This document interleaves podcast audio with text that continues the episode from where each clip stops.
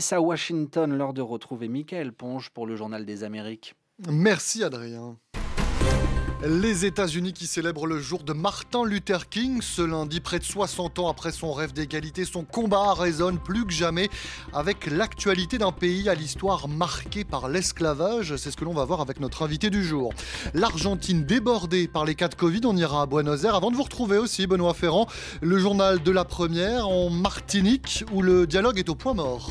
Oui, les fameux ateliers lancés à grand bruit pour établir le dialogue entre l'État, les syndicats et les élus ne fonctionneraient plus depuis plusieurs semaines. À tout à l'heure, Benoît, et bienvenue à tous. Port-au-Prince.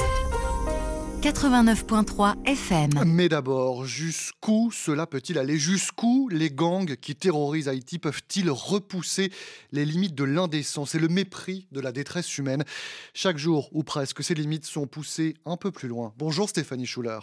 Bonjour Michael, bonjour à tous. Ainsi aujourd'hui, c'est une maternité haïtienne qui est forcée à la fermeture parce qu'un gang a volé son générateur électrique. Oui, la maternité en question, c'est l'hôpital Sainte-Croix à Léogane, une ville située à quelques 40 km au sud-ouest de la capitale haïtienne. Mercredi, un gang du quartier de Martissan à Port-au-Prince s'est emparé du camion de l'hôpital. À son bord, deux chauffeurs et le nouveau générateur d'une valeur de 38 000 dollars récemment acheté à crédit et donc pas encore payé, rapporte le Miami Herald. Jeudi, les deux chauffeurs ont été libérés. Les membres du gang leur ont dit que s'ils voulaient leur camion et le générateur, ils devraient revenir avec de l'argent. Et depuis, Stéphanie, eh bien, le personnel médical est contraint d'utiliser les lampes torches des téléphones portables pour procéder à des césariennes. Oui, parce que ce sont avant tout euh, les femmes qui viennent à l'hôpital de Sainte-Croix pour accoucher. Nous pratiquons 6 à 7 césariennes par nuit, explique le gynécologue obstétricien Pierre Wilson-Romestil dans les colonnes du quotidien. Rien que le mois dernier, plus de 100 femmes ont accouché dans cet hôpital de Léogane, du jamais vu. Cette affluence s'explique par le fait que les gangs bloquent justement l'accès à Port-au-Prince. Nous sommes devenus en quelque sorte l'hôpital général pour toutes les femmes de la péninsule sud d'Haïti, souligne le directeur de Sainte-Croix. Mais sans électricité, l'hôpital est obligé de refuser toute nouvelle admission depuis jeudi et va devoir fermer ses portes. Les femmes enceintes et leurs bébés risquent de mourir, s'alarment les médecins. Et le Miami Herald de conclure, Haïti a le taux de mortalité maternelle le plus élevé de l'hémisphère occidental et sur 1000 naissances, 50 bébés haïtiens meurent contre 16 dans le reste de la région. Et c'est évidemment une des raisons parmi d'autres hein, qui poussent à l'exil, mais une fois ailleurs, la ville est-elle meilleure La vie est-elle meilleure? Sans doute pas, hein, puisque de nombreux Haïtiens, une fois arrivés dans un pays latino-américain, reprennent la route avec l'espoir d'atteindre les États-Unis. C'est le cas de ceux qui font partie de la caravane de quelques 500 personnes qui s'étaient lancées ce week-end du Honduras. Travailler et améliorer notre vie, c'est tout ce que l'on veut, dit cet homme. Si une partie de cette caravane est parvenue à passer la frontière du Guatemala hier. Quelques 300 d'entre eux ont été arrêtés par la police guatémaltèque, d'après la presse. RFI. The World's Voices. Et nous y voilà aux États-Unis en ce troisième lundi de janvier. Journée chômée pour célébrer, comme chaque année, la naissance de Martin Luther King, Stéphanie. Oui, l'icône de la lutte pour les droits civiques déplorerait certainement l'état du pays aujourd'hui, estime ce matin le Los Angeles Times. La persistance des violences policières qui visent de manière disproportionnée les Afro-Américains et la réticence du Congrès à y remédier les lois des États qui tentent de limiter le droit de vote et l'incapacité du Congrès à garantir ce droit pour tous. King ne détournerait pas non plus le regard des rues de nos villes où survivent des sans-abri en majorité noire, souffrant de maladies non traitées au milieu d'immenses richesses.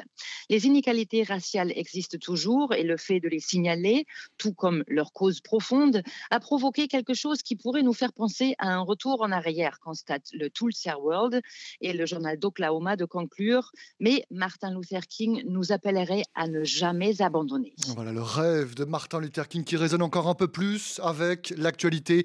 Bonjour Virginie Adan. Bonjour. Vous êtes maîtresse de conférence en histoire américaine à l'Université de Nantes et c'est bien d'histoire hein, qu'on a eu envie de parler aujourd'hui afin de mieux comprendre en effet ce qu'est l'Amérique telle qu'on la connaît. Pour cela, on va remonter aux origines du Congrès américain au 18e et 19e mhm. siècle. Pendant les sept premières décennies de son existence, un sujet dominait les débats, celui de l'esclavage. Et grâce à un long travail d'enquête de nos confrères du Washington Post, à travers des documents historiques, on découvre que bon nombre des législateurs de l'époque qui s'affrontaient à Washington étaient en fait, eux aussi, des esclavagistes. Quelle incidence cela a-t-il eu sur les lois du pays? Quel héritage On va voir cela ensemble? Mais d'abord, ce chiffre, Virginie Adan, plus de 1700 personnes ayant siégé au Congrès américain au 18e et 19e siècle et même au début du 20e siècle ont été propriétaires d'esclaves. Qu'est-ce que cela dit, ce chiffre, Virginie Adan alors oui, tout à fait. C'est un chiffre qui est, euh, qui est assez impressionnant. hein, euh. En effet, l'enquête du Washington Post, alors ce qui est intéressant aussi euh, d'ailleurs sur, sur le travail journalistique qui a été accompli, c'est que c'est un travail à la fois journalistique et civique pratiquement, puisque les mmh. articles du Washington Post sont en général soumis à un, paywall. En fait, ils ne sont pas libres d'accès, mais cet article a été mis en accès libre en fait pour que tout le monde puisse avoir connaissance de cette base de données et de ces chiffres. le Washington Post a, a recensé 5500 58 euh, membres du Congrès en fait, euh, sur une période donnée, sur une période qui précède 1840, mmh. c'est-à-dire que c'est que des gens qui auraient pu euh, avoir atteint l'âge de la majorité en 1861, donc au moment où se déclenche la guerre de sécession.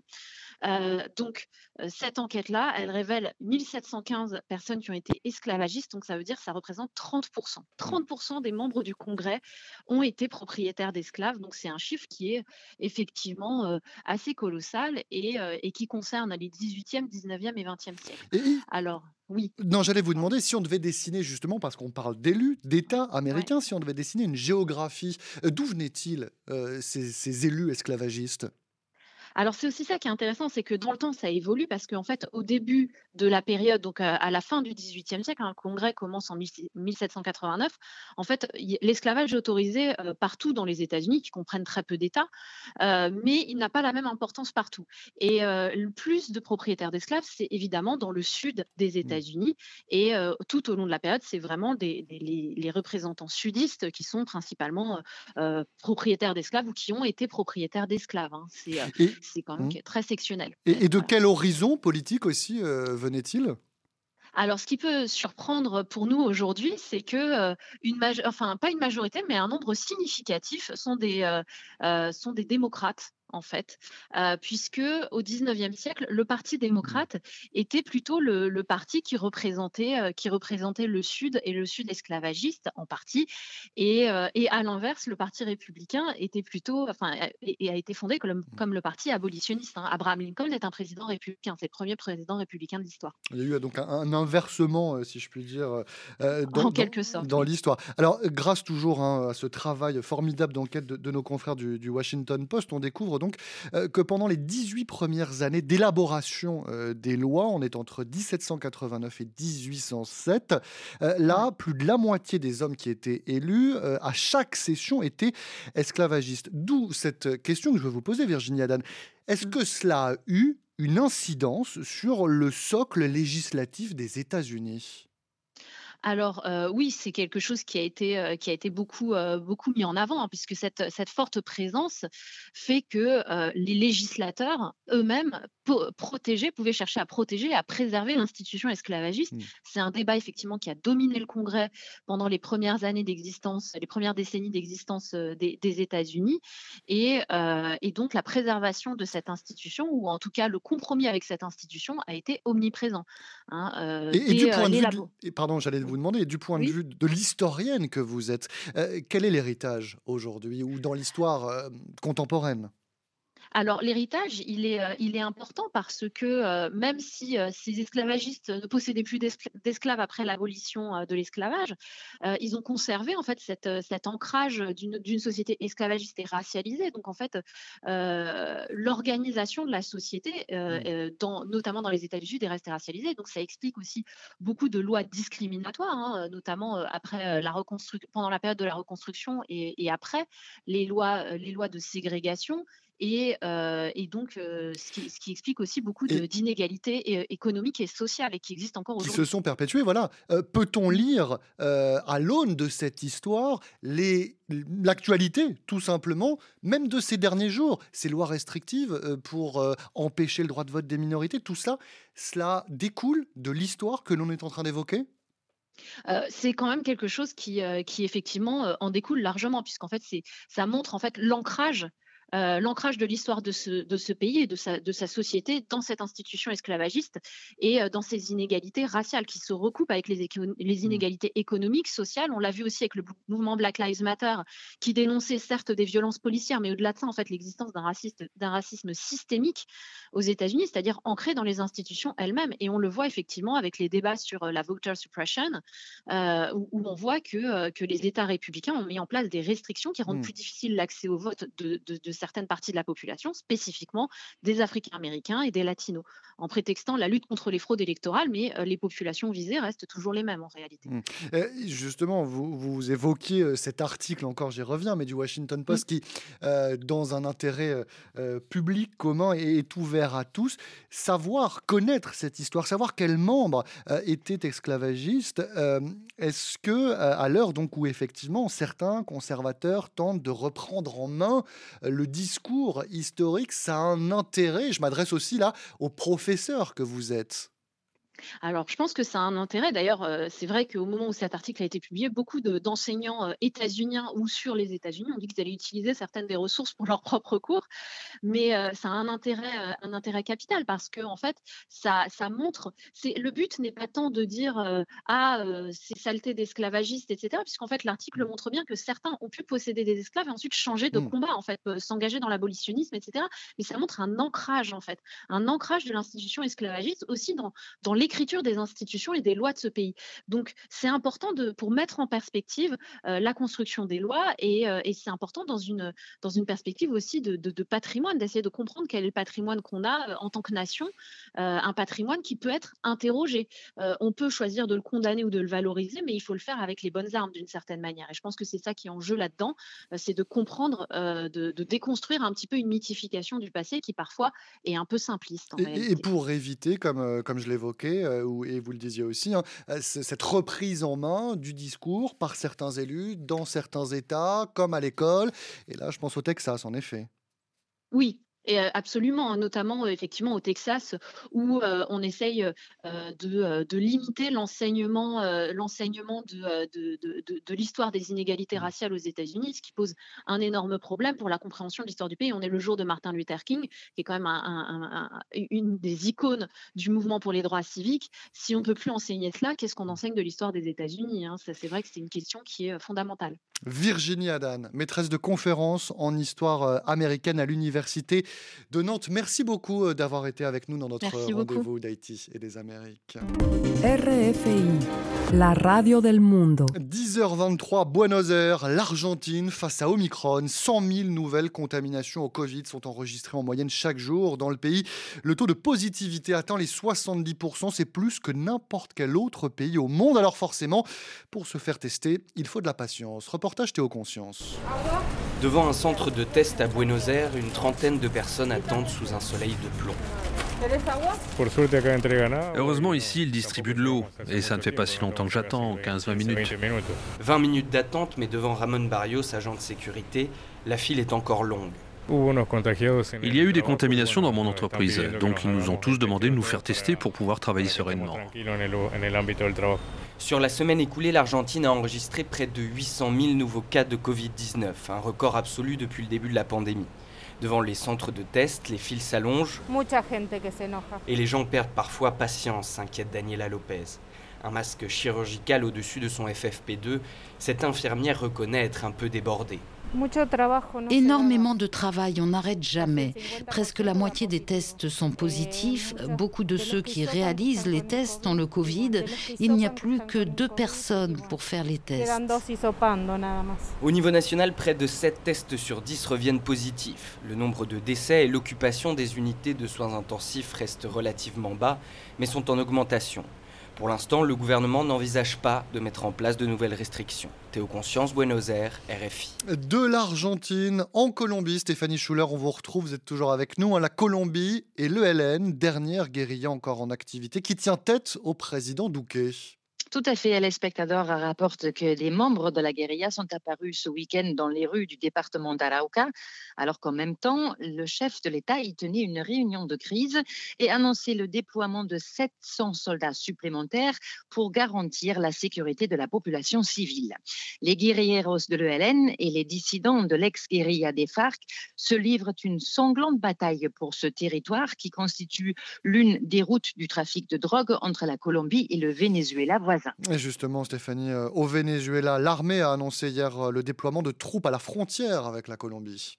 Oui, selon Talqual, on ne connaît pas le nombre euh, exact de soldats mobilisés, mais on sait qu'ils ont été envoyés dans l'état d'Apure, voisin de la Rauca en Colombie, où le village de la Gabara a été envoyé vendredi par 50 guerrilleros de l'ELN qui ont pris le contrôle des lieux. Les élus locaux ont appelé le gouvernement de Caracas à l'aide. Enfin, on termine avec ce terrible chiffre, Stéphanie. Au Pérou, plus de 5900 femmes ont été portées disparues en 2021. Ce sont des chiffres en effet très inquiétants, s'alarme dans les colonnes du journal Millenio la commissaire adjointe aux droits des femmes, d'autant plus que la majorité de ces disparitions concernent des filles et des adolescentes. Les autorités péruviennes mettent en avant la pandémie de Covid-19 qui aurait aggravé le phénomène. Les ONG féministes accusent au contraire l'inaction de la police et des procureurs, résume Millenio. Stéphanie Schuller pour la presse, merci. Le journal de l'Outre-mer. Et c'est avec euh, Benoît Ferrand. Bonjour Benoît. Bonjour Mickaël. En Martinique, les ateliers lancés à la suite des manifestations de novembre et décembre dernier seraient aujourd'hui au point mort. Deux mois après le début de la mobilisation pardon, contre l'obligation vaccinale, la vie semble avoir repris comme avant du côté de Fort-de-France. Quant aux fameux ateliers lancés à, grand bruit pour établir le dialogue entre État, syndicalistes et élus, eh bien, ils ne fonctionneraient plus depuis plusieurs semaines, aux grandes dames tout de même de certains syndicats qui voudraient bien relancer la machine. Écoutez Philippe Pierre-Charles de la CDMT, il est au micro de Fabrice de Frémont. Nous avons dit au préfet qu'il faut une attitude de sa part plus euh, sérieuse sur la question euh, des, ateliers.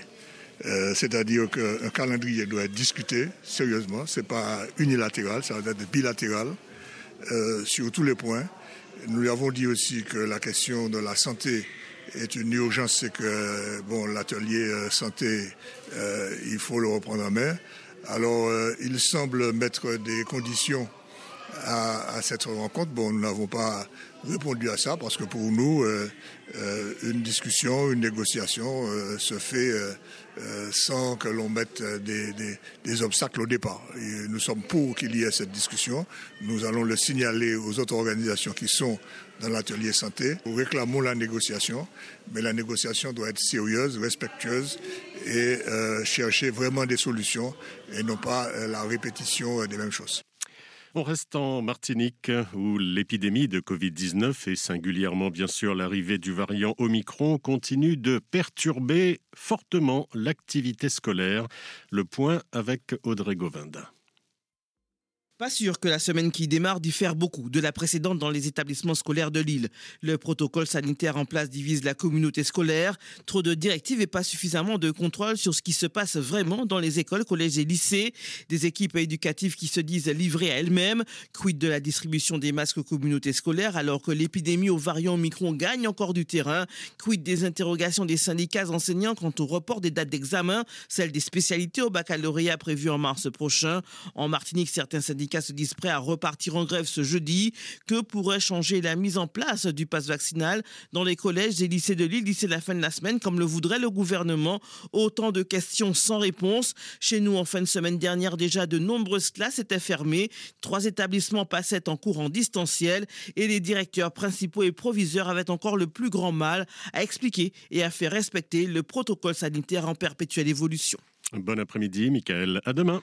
Merci beaucoup, Benoît Ferrand, à vous et aux équipes euh, de la première. Ce rendez-vous d'Haïti et des Américains ainsi s'achève. Il était réalisé aujourd'hui par euh, Hélène Avril. Vous pouvez bien sûr nous réécouter sur RFI Pure Radio et euh, sur toutes les plateformes de podcast. Bonne journée à tous et à demain.